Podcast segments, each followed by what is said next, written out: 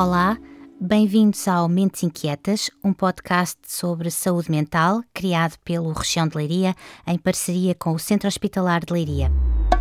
Este programa tem o patrocínio de AGA Seguros e Alberto Oculista.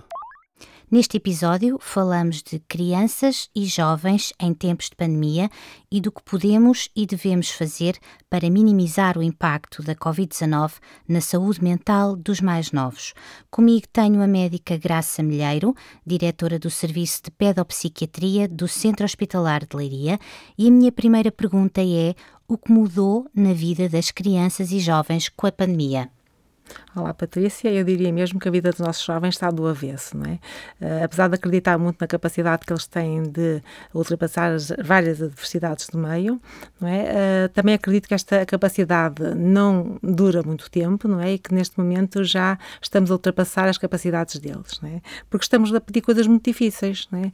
Como deixarem de estar com os seus amigos, com os seus familiares, com os seus avós, como estamos a pedir para deixarem de ir à escola, uh, para deixarem de praticar os seus esportes uh, favoritos, não é? Isto, tudo isto vai uh, uh, implicar, não é, uma, uma, grande exigência da parte deles.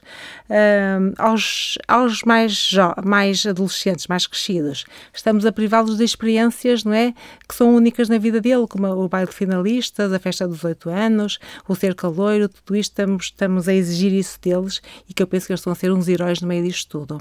Aqui também acho que é importante frisar a diferença do impacto na criança e no adolescente, que é diferente o impacto é maior no adolescente, porque para o adolescente o estar em casa, não é? Uh, estamos a pedir uma coisa que o normal é estarem com os amigos, é? enquanto que a criança mais nova, o normal é estarem com os pais, nos jovens o normal é estarem com os amigos, por isso para eles isto tudo é muito mais complicado. E como é que podemos falar falar com eles uhum. uh, explicar-lhes a, Covid-19. Pois, isso é um aspecto muito importante, né? falar sobre Covid-19. Acho que, uh, em primeiro lugar, os pais uh, têm que criar um espaço para tranquilo, sereno, em que possam falar destas questões, em que eles sintam à vontade para verbalizar os seus medos, as suas ansiedades. Não tem que ser um, um espaço formal, pode ser numa brincadeira com eles, no, num divertimento qualquer. Uh, depois de criado este espaço, temos sobretudo que ouvi-los, não é? responder às questões que eles colocam, às dúvidas, sempre com uma linguagem uh, simples, uh, respostas curtas, linguagem adaptada ao nível de desenvolvimento da criança, evitando sempre um, um, alarmismos. É? é importante também Uh, falar, uh, explicarmos o porquê de algumas medidas de proteção que nos pediram para, para ter, como o uso de máscara, uh, o isolamento, o álcool gel, a lavagem de mãos. É importante também tranquilizá-los relativamente à, à, saúde de familiares, não é? eles sentirem uhum. que estão seguros, e dar-lhes a, a, a, ideia de que eles estão em segurança. Uh, também é muito importante para eles uh, explicarmos que é normal eles sentirem assim, sentirem-se preocupados, sentirem-se ansiosos. Nós também nos sentimos, os adultos, não é? Porque não controlamos isso.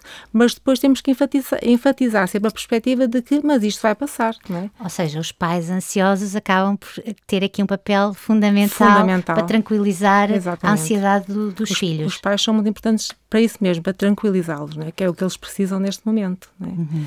Um, Uh, depois quando... é preciso evitar coisas que não devemos dizer, por exemplo. Por exemplo. Uh, uhum.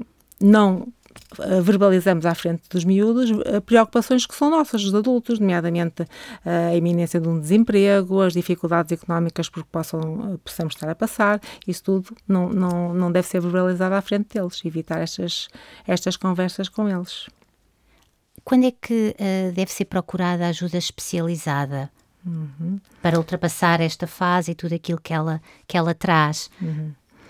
Uh, uh, é normal, não é? Como já disse, as crianças adolescentes sentirem-se mais irritados, sentirem-se mais tristes, fazerem mais birras, mais oposição, não é? Tudo isso vai surgir, não é?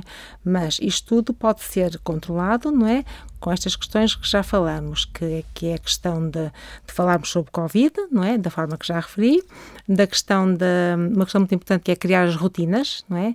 Uh, porque as rotinas vão dar muita segurança à, à criança, não é? E aos jovem, uma rotina diária, rotina esta que deve contemplar sempre um tempo para o estudo e para os trabalhos de casa, um tempo para se divertirem, um tempo para estarem online com os amigos, um tempo para se divertirem com os familiares, tempo de exercício físico, não é? E horas de refeições também uh, uh, certas e em família, não é? E higiene do sono também. Tudo isto é muito importante para lhes dar, sobretudo, segurança, não é? Mas quando tudo isso falha uhum. e é necessário fazer mais, uhum. uh, com quem é que os pais podem ir ter? O que é que eles podem Exatamente, fazer? Exatamente, ou seja, quando é que isto passa para o patológico, né? Isto passa para o patológico quando as crianças apresentam o quê? Ansiedades muito elevadas, não é? Que limitam o seu funcionamento, ou seja, deixam de fazer coisas por causa do Covid. Quando era permitido ir à escola, deixavam de ir à escola por causa do Covid, não é? Uh, quando tem uh, alterações de sono importantes, com insónias, pesadelos, despertar noturnos frequentes, quando tem alterações de apetite, com diminuição de peso, por exemplo, são tudo fatores que nos levam a pensar que aqui sim já é necessário uma consulta especializada. E aí devem se dirigir ao médico de família, que vai avaliar a situação e a gravidade e encaminhar para a consulta de pedopsiquiatria. Obrigada, doutora Graça. Uhum. Assim que nos está a ouvir, se a saúde mental é um tema que lhe interessa e sobre o qual quer saber mais, siga este podcast. Pode também sugeri-lo a alguém que esteja a precisar de ajuda. E se lhe apetecer, escreva-nos com uma pergunta, uma sugestão, um comentário para podcast.regialdeleiria.pt. Até breve.